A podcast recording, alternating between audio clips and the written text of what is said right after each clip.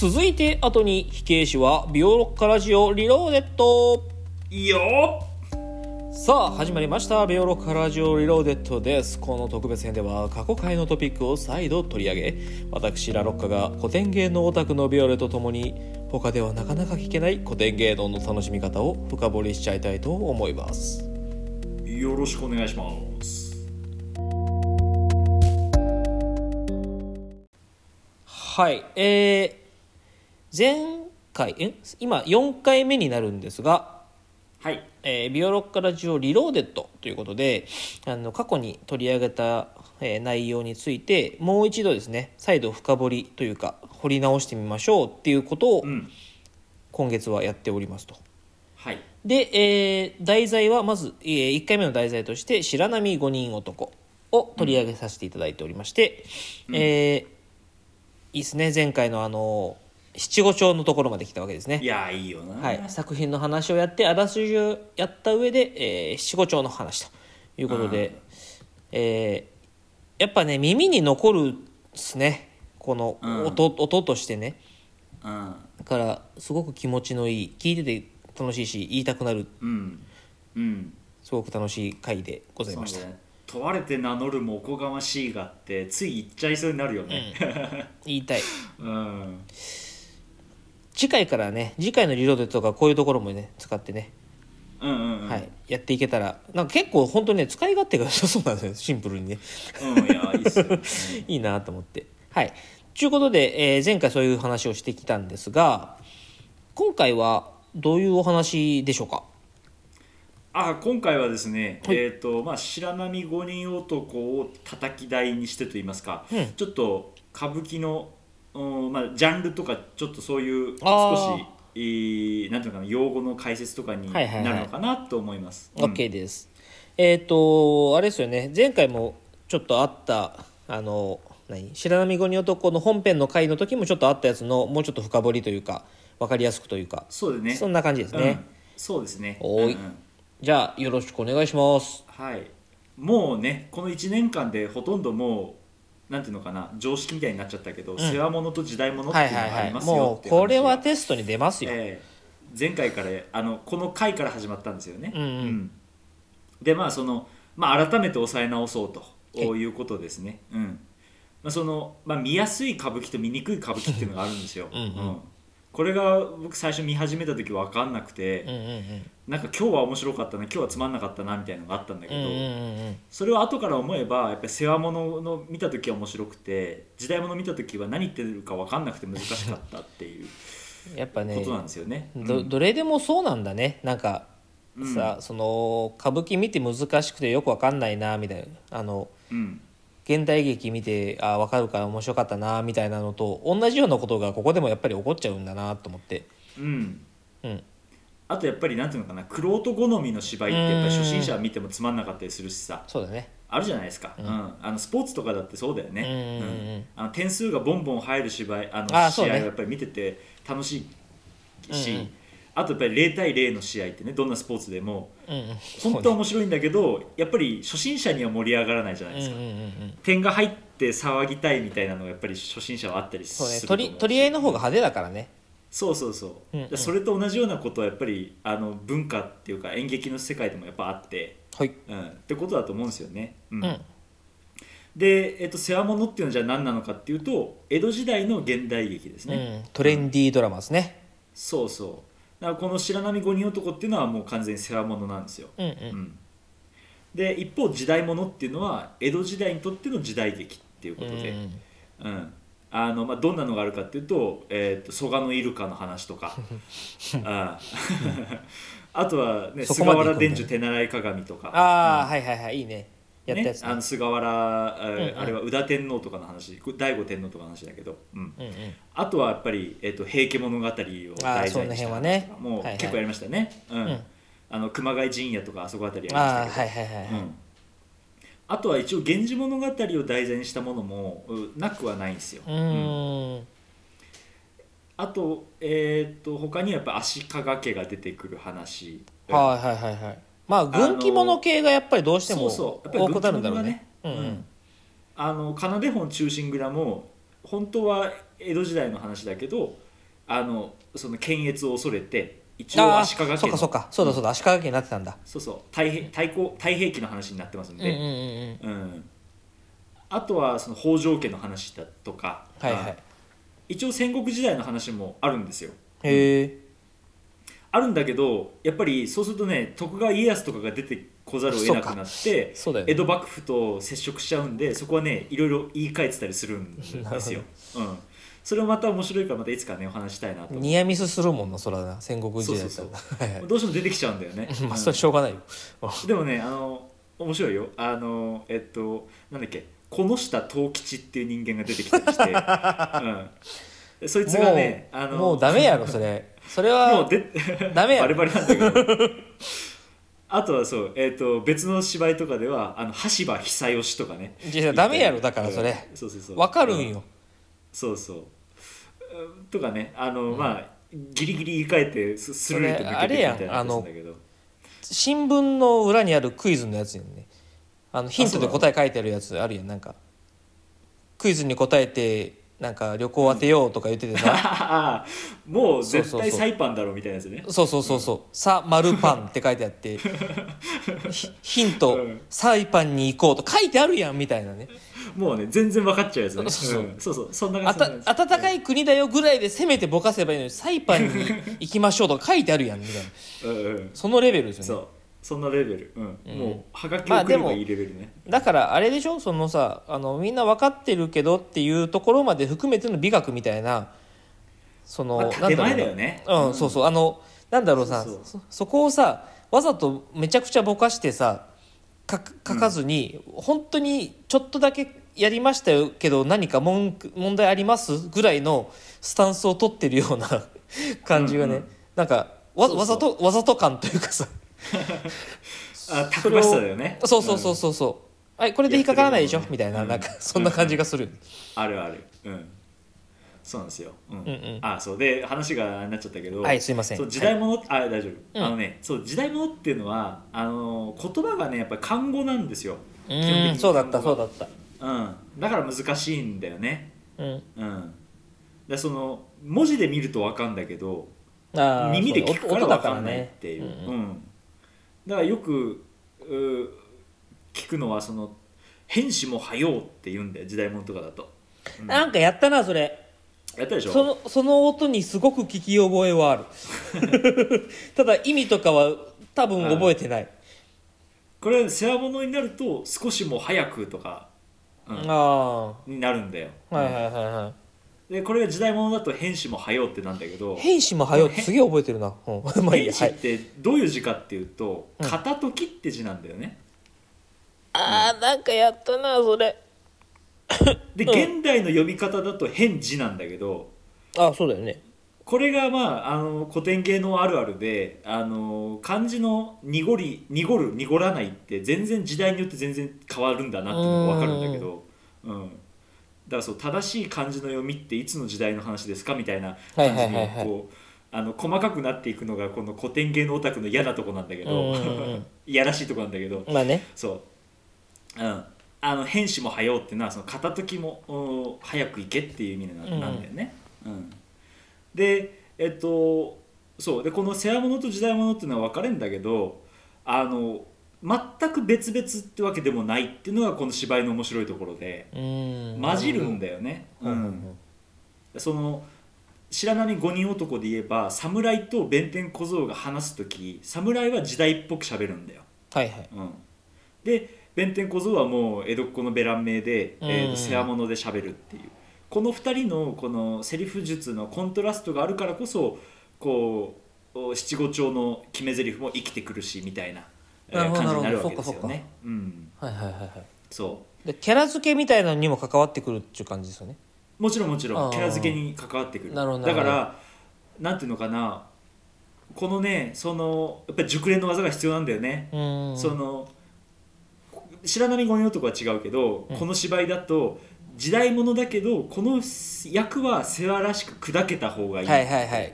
まあ世話にあるよね。砕けるとか言うんだけど、うん。それがやっぱりね若い経験の浅い役者とかだともうその振り幅が狭いわけよ。もう世話か時代かのスイッチしかできなかったりするわけ、これが上手い役者経験を積んだ役者になってくるとその淡いをねこう揺らがせて見せるうまさが出てきたうりして、ね。なるほど。うん、その面白さがあったりするんだよね、うんうん。うん。でももちろんそれを分かるようになるためにはその時代と世話っていうの違いをこう見てる側も分かんないといけないから、うんうん。それなりにこう経験が必要になるんだけど、はいはい。うん、なるほどな。まあそんなとこですよ、はい。うん、そう白波っていう話なんだけど、はい。このね浜松屋っていう場面っていうのは、うん。あのいろいろちょっとね、えっと、前提知識があるともっと面白くなるところがあって、うんうん。それが、まあ、まあまずは万引きの下りだよね、うん、これ俺最初見てた時は気づかなかったんだけど、はいあの本当に万引きしてるんだよこれ。あの布をその自分の懐に入ってる別の店の布を一回箱の中にも出して、うん。それを、えっと、万引きしてるんで弁天小僧は。うん。あの懐に戻してるんだよ。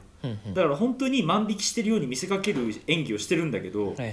あの初見で見ると別の所作とかに目を奪われてて気づけないんだよね。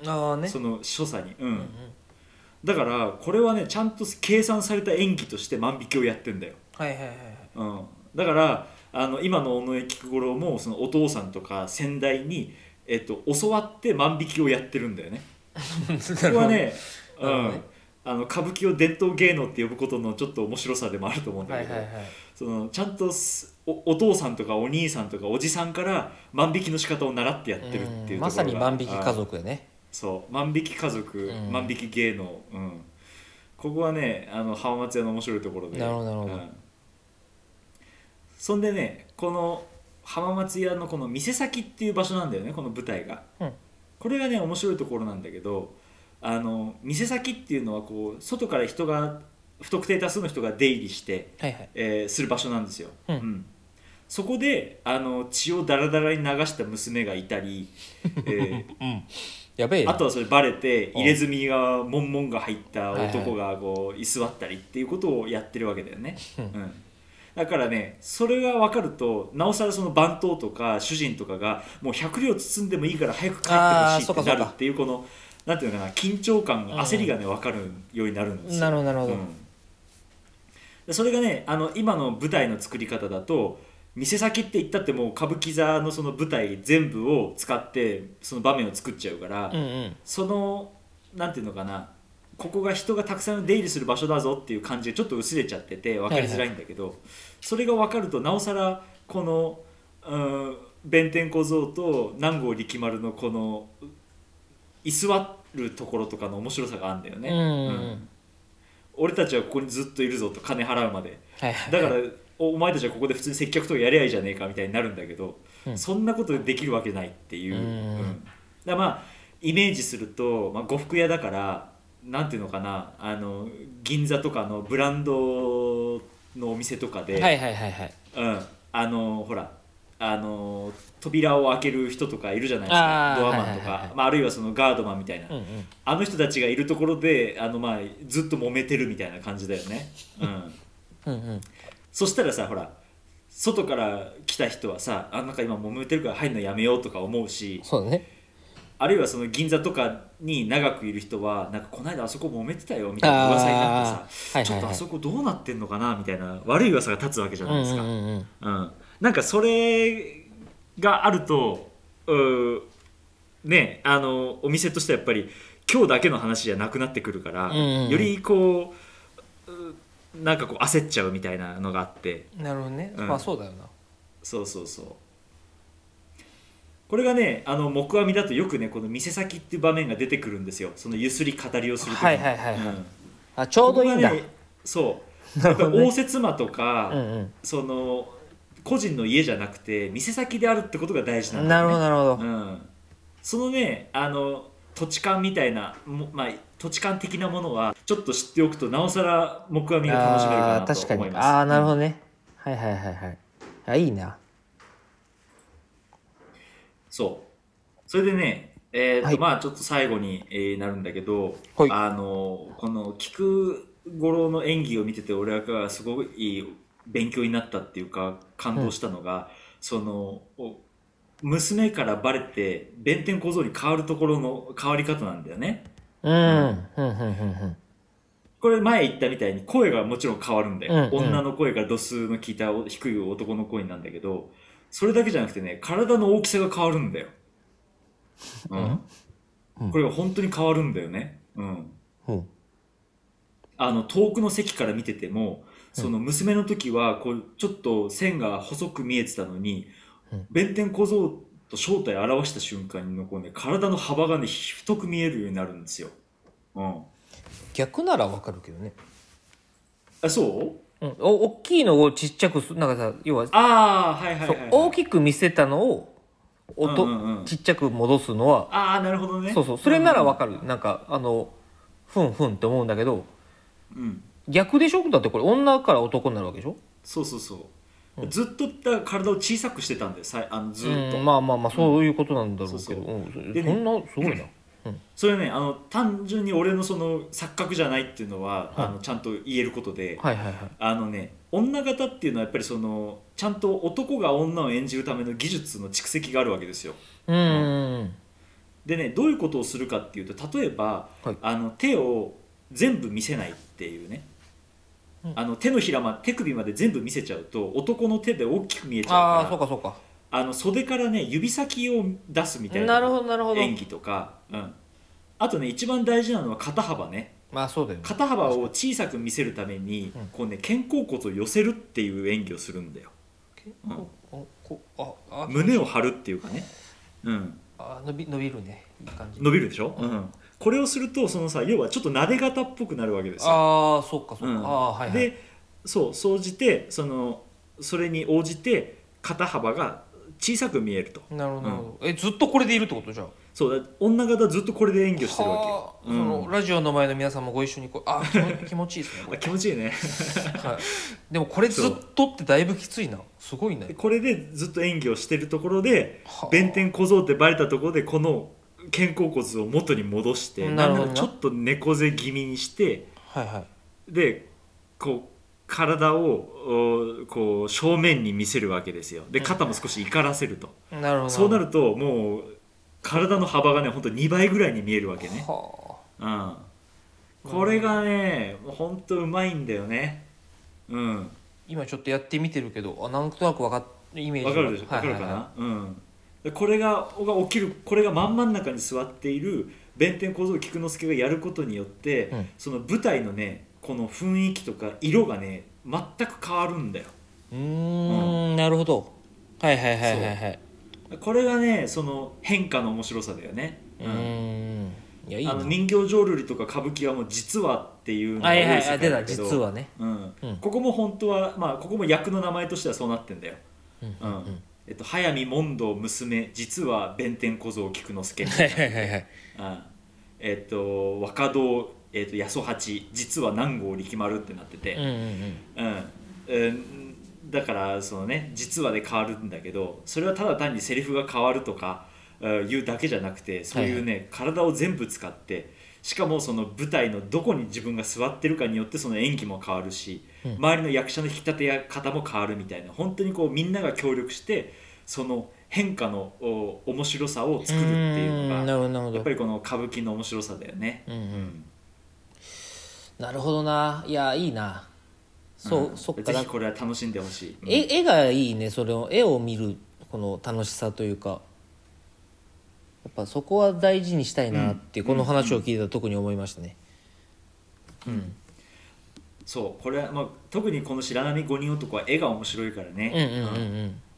最後のシーンとかもあの最後までやると石川五右衛門ら石川五右衛門らしくあの日本大門が土寺を着てあの、えっとお寺の極楽寺の山門にさキセルを吸って悠々と構えてるんですよ。はいはいはい、うん、で極彩色の、えー、と山門のところに座ってで下を覗き込むと,、えー、とその舞台が全部せり上がって下から、えー、と青戸左衛門っていうあのすごくこう人望の厚かった侍が出てくるっていう,、ほう。うまあすごく羽々しい終わり方になるんだけど、へえうん、そういうところもね本当にこのタイトルにこう負けない本当に錦絵らしい錦絵のような舞台作りになってて、うんうんうん、それもねだからいつか白波五人とか全部投資でやるときは見てほしいですね、うーん。いやいいな。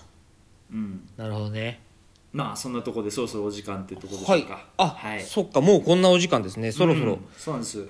はい。いやもうちょっとちょっと余韻に浸りすぎました。すいません。そろそいやろ本当はね、はい。うん、あのもっと見たと実際に見た時の話とかいろいろしたいんだけどうん。ね、まあ、またいつか別の回を持ってやりましょう、あうん。ビオロッカラジオレボリューションの方でですね今度それは。ややっていけた。はい。やっていけたと思います。じゃあまあ、えーそろそろ今日はお時間ということで、はいいつものやつをいきます。ビオロッカラジオはツイッターもございます。今回の話の追加情報などもつぶやいていきますのでぜひビオロッカラジオで検索をしてみてくださいまたペイング質問箱もございます。番組を聞いてのご質問ご感想。あとねあのリローデッドでやってほしい回のなんかリクエストとかね。ああそうねそうね。そういうのくれると、めっちゃ嬉しいっす。はい。はい。そんな感じで、えっ、と、そうですね。次回、えーまあ、今回でこのリローデッドの1回目の、えー、1セット目ですかね、は終わりということになるんですが、はい、はい。